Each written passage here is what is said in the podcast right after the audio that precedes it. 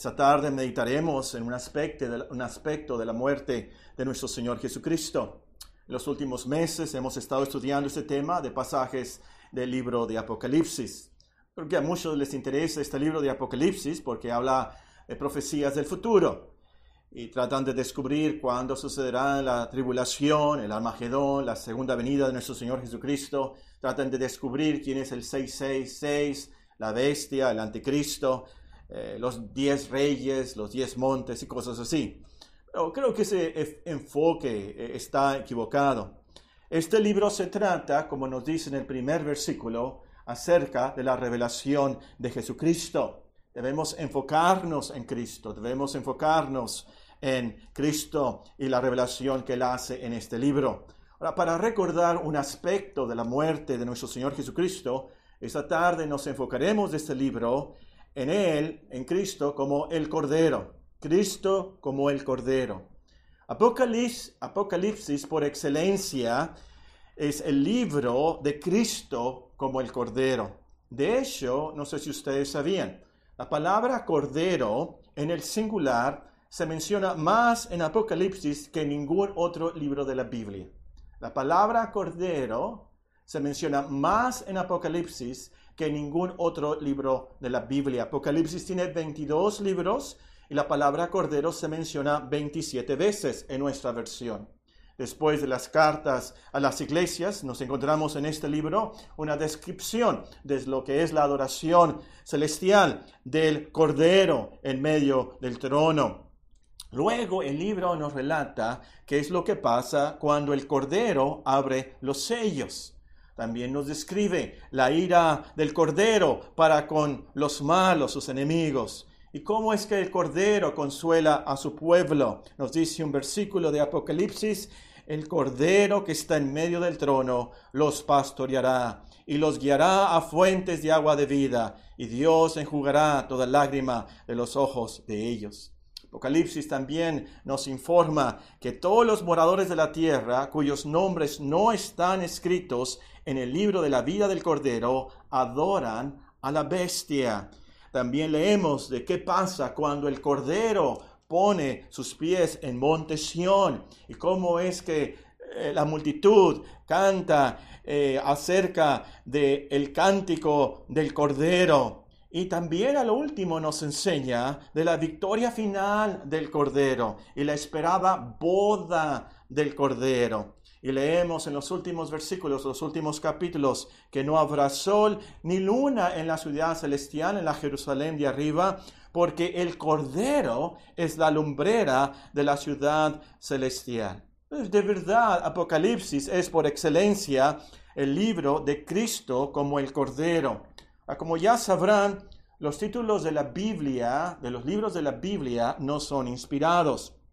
Este libro, en vez de Apocalipsis, que es una palabra rara, realmente es una palabra griega que significa revelación, este libro se debería de llamar la revelación final del Cordero de Dios. La revelación final del Cordero de Dios. Ahora, esta tarde tenemos una breve meditación, así que no tenemos tiempo para estudiar todas las enseñanzas de este libro sobre Cristo como el Cordero, y tan solamente pensaremos en unos temas que tienen que ver con su muerte.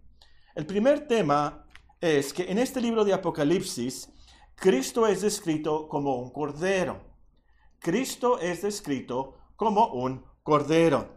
Ahora, ya vimos este énfasis, pero el punto aquí es en el hecho que Cristo es llamado Cordero. En Apocalipsis, este gran libro, a Cristo se le llama Cordero. Muchas veces, 27 veces, más que ningún otro libro de la Biblia. A Cristo se le llama Cordero. El cordero es un animal. Y no es un animal sobresaliente como un león. Un cordero no es inteligente, no es fuerte, no es independiente.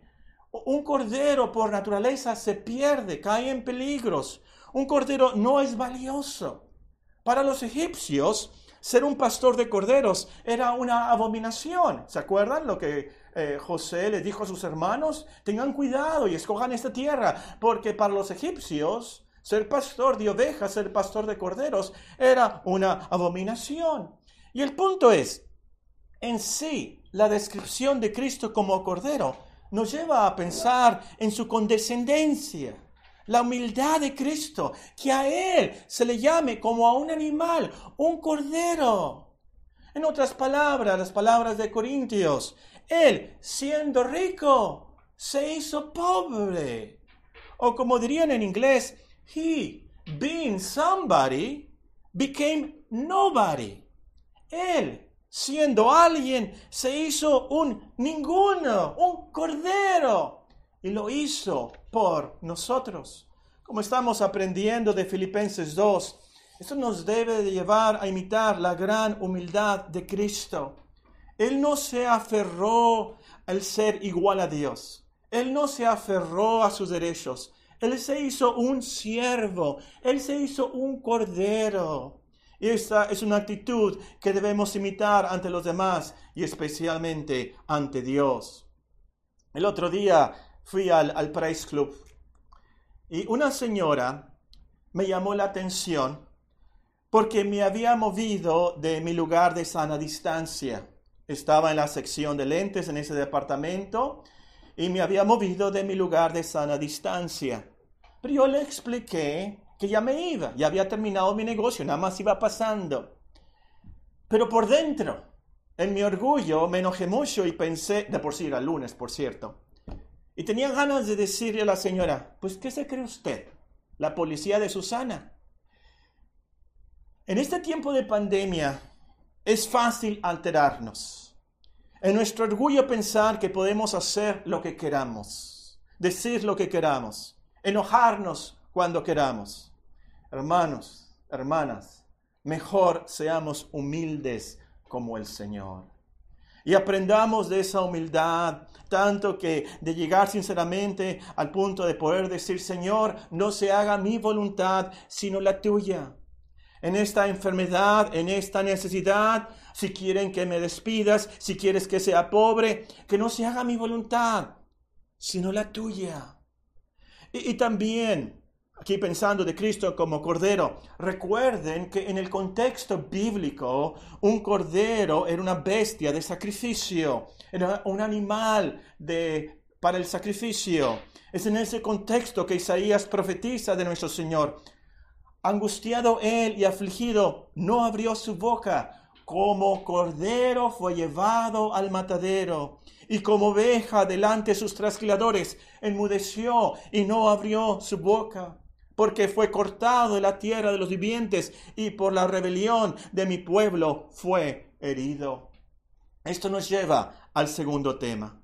En este libro de Apocalipsis, Cristo es descrito como un cordero, número uno. Pero número, número dos, Cristo es descrito como un cordero inmolado, inmolado. Por ejemplo, en Apocalipsis 5 y el versículo 6 leemos, Apocalipsis 5 y versículo 6.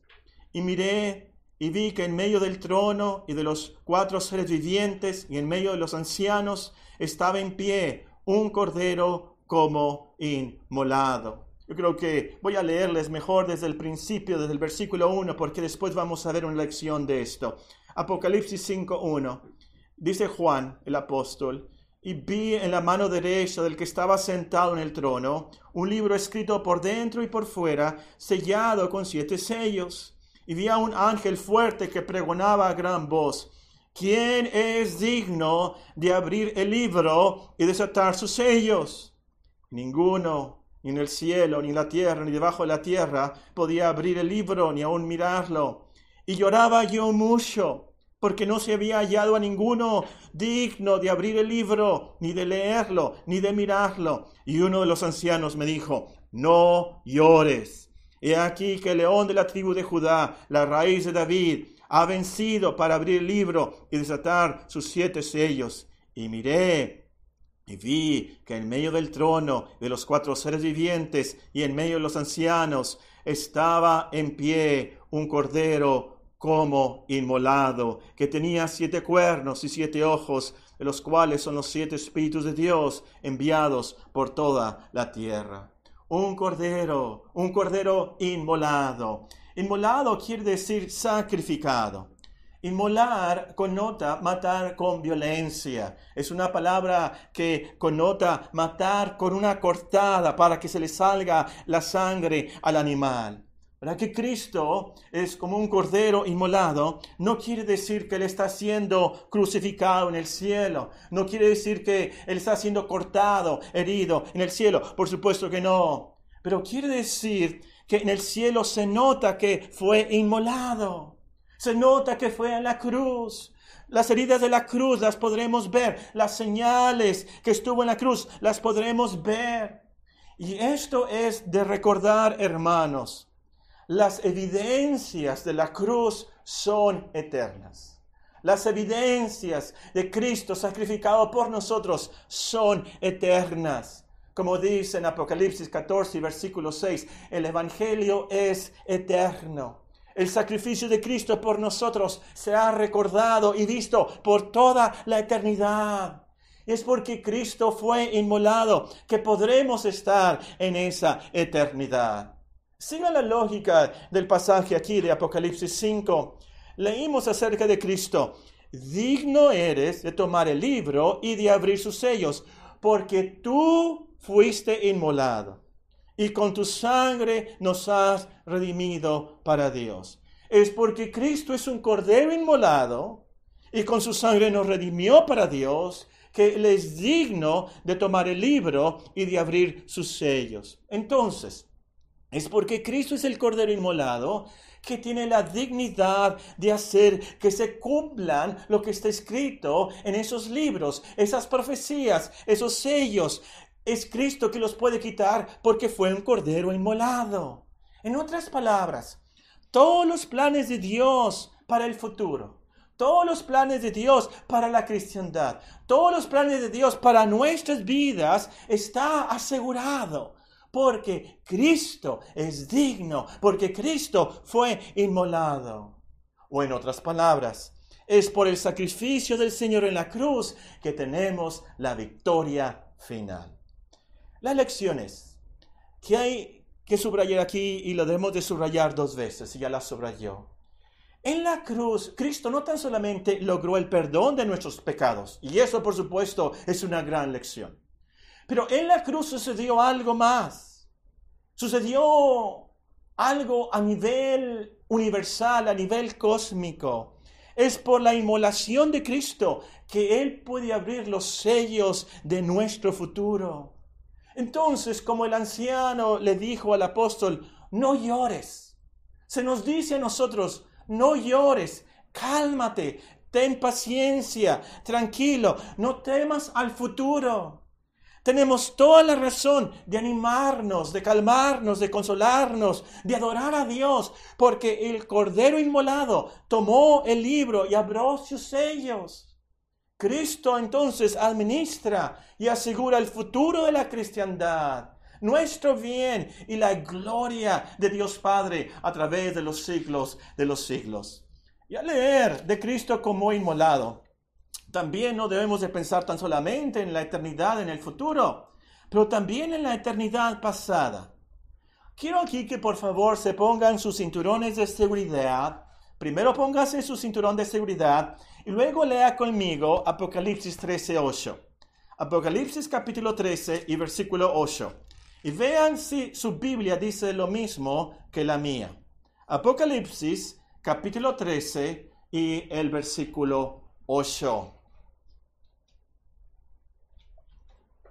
Apocalipsis 13, 8.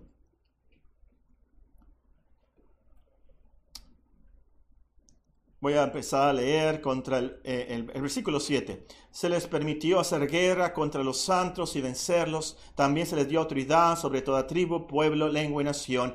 Y la adoraron todos los moradores de la tierra cuyos nombres no estaban escritos en el libro de la vida del Cordero que fue inmolado desde el principio del mundo.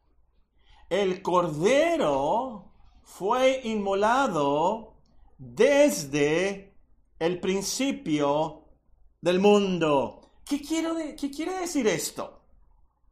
Cristo fue sacrificado desde el principio del mundo. ¿Qué quiere decir esto? Creo que Primera de Pedro nos ayuda aquí en esto. Primera de Pedro, el capítulo 1, en el versículo 17 leemos esto. Primera de Pedro, capítulo 1 y el versículo 17. Por cierto, son versículos que estamos estudiando en nuestra serie de, de Pedro. 1 Pedro 1.17.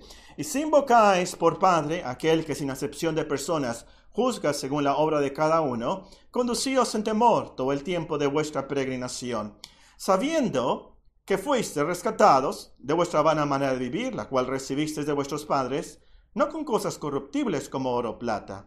Fuimos rescatados, nos dice el versículo 19, con la sangre preciosa de Cristo como de un cordero sin mácula, sin mancha y sin contaminación, ya destinado desde antes de la fundación del mundo, pero manifestado en los posteriores tiempos por amor de vosotros, y mediante el cual creéis en Dios, quien le resucitó de los muertos y le ha dado gloria para que vuestra fe y esperanza sean en Dios. El cordero sin mancha y sin contaminación ya estaba destinado desde antes de la fundación del mundo. Entonces, esto quiere decir, por supuesto, Cristo fue crucificado en las afueras de Jerusalén hace más o menos unos dos mil años. Pero en los decretos de Dios, en la predestinación de Dios, en la mente de Dios, en la dimensión de Dios en la eternidad, esto era algo ya seguro, ya hecho en el tiempo de Dios. Esto nos lleva a pensar que la cruz, por supuesto, no fue sorpresa para Dios. El sacrificio de Cristo por su pueblo está basado en un plan de un amor eterno por nosotros. Ya estaba destinado desde antes de la fundación del mundo, pero fue manifestado en los últimos tiempos por amor de nosotros. La cruz fue planeada por Dios desde la eternidad pasada. Por lo tanto, la victoria del Cordero Inmolado está asegurada desde la eternidad. Y Dios logrará la salvación de su pueblo. Su rescate es eficaz, como dice el himno. ¿Fue el rescate eficaz? Solo de Jesús la sangre. Claro que sí. El Señor Jesucristo, como dice el profeta, verá el fruto de la aflicción de su alma y quedará satisfecho. Escrito cientos de años después por Isaías, ya se sabía, el sacrificio sería perfecto, eficiente, eficaz. Entonces, hermanos, esta verdad asegura nuestra salvación. De seguro que llegaremos al reino del Cordero, a la boda del Cordero, porque lo último no depende de nosotros. Todo depende de la valiosa, preciosa sangre del Cordero que fue inmolado desde el principio del mundo. Y la sangre de su inmolación salva al ser más vil, al más pecador. Y como dice en Juan, primera de Juan, nos limpia continuamente de todo pecado. Entonces, hermana, hermana, hermano, cuando el diablo o tu conciencia te recuerden tus pecados, tus vicios, tu naturaleza pecaminosa, eso que tú eres que te da tanta vergüenza que otros supieran, Piensa en el Cordero inmolado. Y sobre todo, alábale ya en el espíritu de Apocalipsis 5. Es por eso que tenemos Apocalipsis 5, para que ya comencemos a alabarle con el cántico nuevo, Apocalipsis 5, 9, y decirle al Cordero inmolado, Digno eres de tomar el libro, de abrir sus sellos, porque tú fuiste inmolado. Con tu sangre nos has redimido para Dios de todo linaje y lengua y pueblo y nación. Y nos has hecho para nuestro Dios reyes y sacerdotes, y reinaremos sobre la tierra. Y miré y oí la voz de muchos ángeles alrededor del trono, y de los seres vivientes, y de los ancianos, y su número era millones de millones, que decían a gran voz, el cordero que fue inmolado es digno de tomar el poder, las riquezas, la sabiduría, la fortaleza, la honra, la gloria y la alabanza. Y a todo lo criado que está en el cielo y sobre la tierra y debajo de la tierra y en el mar y a todas las cosas que en ellos hay, hoy decir, al que está sentado en el trono, al Cordero, sea la alabanza, la honra, la gloria y el poder por los siglos de los siglos. Y los cuatro seres vivientes decían, amén. Y los veinticuatro ancianos se postraron sobre sus rostros y adoraron al que vive por los siglos de los siglos. Ese día vamos a reconocer Qué tan preciosa es la sangre de Cristo, ese cordero inmolado. Vamos a reconocer de la profundidad del infierno que nos salvó y que tan alto nos llevó al cielo. Y de verdad ni una pizca de honra para nosotros, ni una pizca de honra y alabanza para nuestra fe, ni una pizca de honra para nuestra decisión o para nuestro llamado libre albedrío. Nada. Toda la honra, toda la alabanza, todo el poder, toda la gloria será para el Cordero inmolado. Porque a lo último nuestra fe nuestra decisión, el cambio de nuestra voluntad, de nuestro libre albedrío, todo depende de que Cristo fue inmolado desde el principio, la fundación del mundo. Entonces, recapitulando, primer tema, en este libro de Apocalipsis, Cristo es descrito como un cordero. Segundo tema, Cristo es descrito como un cordero inmolado. Y tercer y último tema, Cristo es descrito como un cordero victorioso un cordero victorioso. Leemos, por ejemplo, lo leímos en Apocalipsis 5, pero vamos a leerlo en Apocalipsis 17 y el versículo 14. Apocalipsis 17 y el versículo 14. Dice la palabra de Dios acerca de la bestia y los diez cuernos. Pelearán contra el cordero y el cordero los vencerá porque Él es Señor de señores y Rey de reyes, y los que están con Él son llamados y elegidos y fieles. Pelearán contra el Cordero, y el Cordero los vencerá. Y así nos habla Apocalipsis, de Cristo como un Cordero que vence. ¿Se acuerdan, hermanos, de Juan 1.29? Ese famoso versículo de Juan 1.29. He aquí, el Cordero de Dios que quita el pecado del mundo. ¿Se acuerdan? Es un texto que se repite después. Y a través de todo el Evangelio de Juan, a Cristo lo vemos entonces como el Cordero de Dios. Pero es muy interesante, y esto es lo que quiero que noten en esta tarde, que en el Evangelio de Juan, la palabra que usa el apóstol es muy diferente a la palabra que usa en su libro de Apocalipsis. Y saben, ¿verdad? Que Juan el apóstol escribió el Apocalipsis. El mismo autor del Evangelio usa una palabra totalmente diferente. La palabra es tan diferente que algunos han dicho no es posible que Juan el apóstol haya escrito Apocalipsis, fue otra persona. Por supuesto, los conservadores, los que conocen la Biblia, los que creen la Biblia, dicen, no, fue Juan el apóstol también.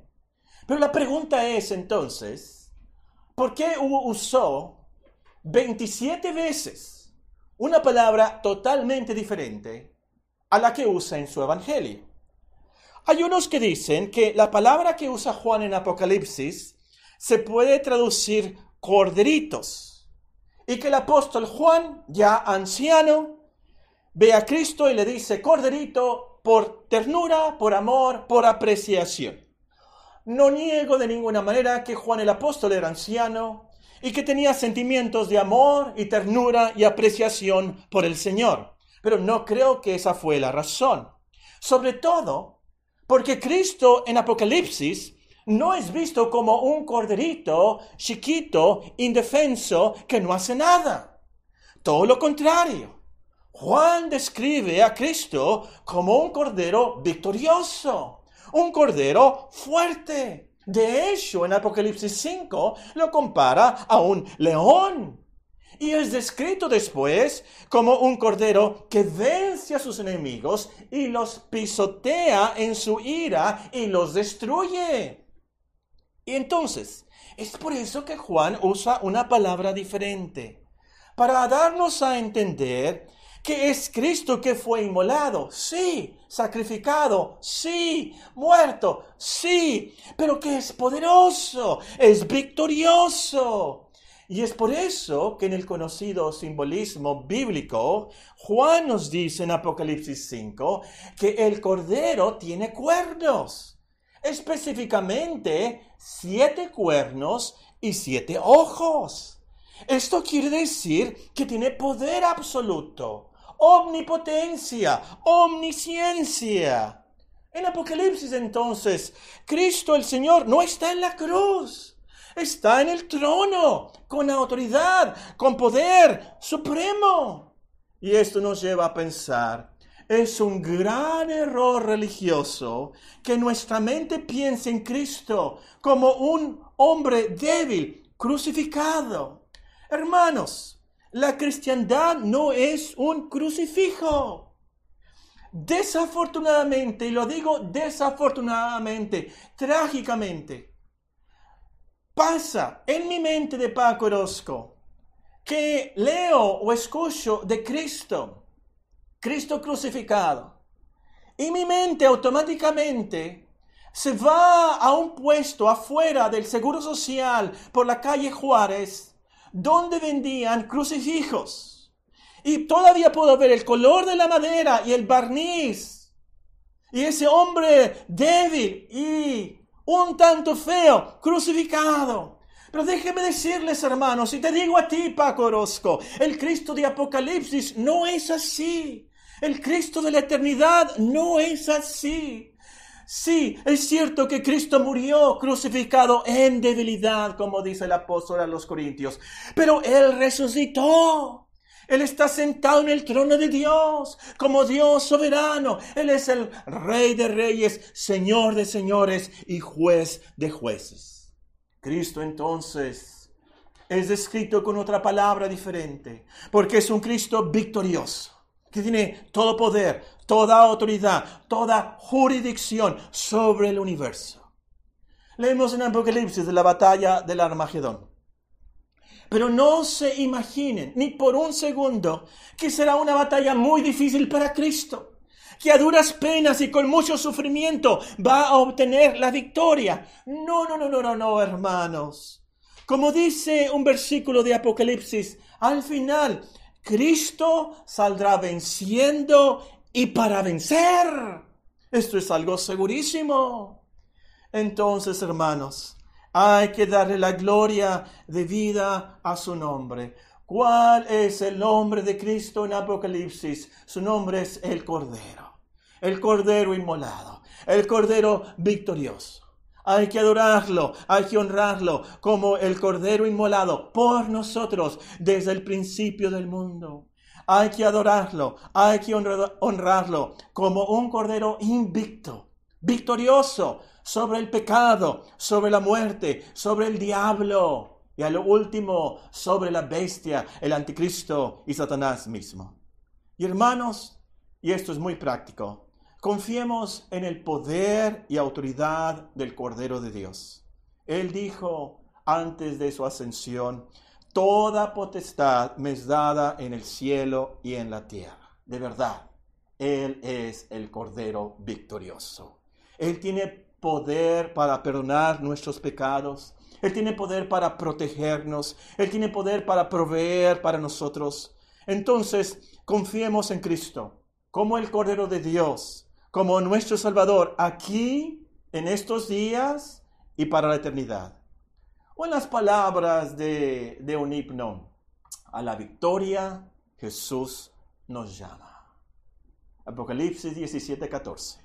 Pelearán contra el Cordero y el Cordero los vencerá, porque Él es el Señor de señores y Rey de reyes, y los que están con Él son llamados y elegidos y fieles. Tal vez la pregunta más práctica de todo esto es esa.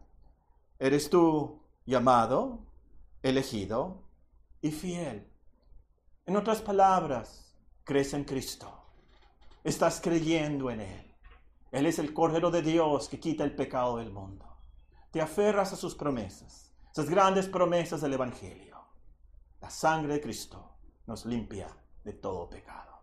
Cree en Él, arrepiéntete de todos tus pecados, conságrate, ríndete, por así decirlo, abandónate a las promesas de Dios. Cree esta promesa de Cristo es el Cordero, el Cordero inmolado, el Cordero vencedor. Dios les bendiga, hermanos. Estamos despedidos. Muy bien, Pablo.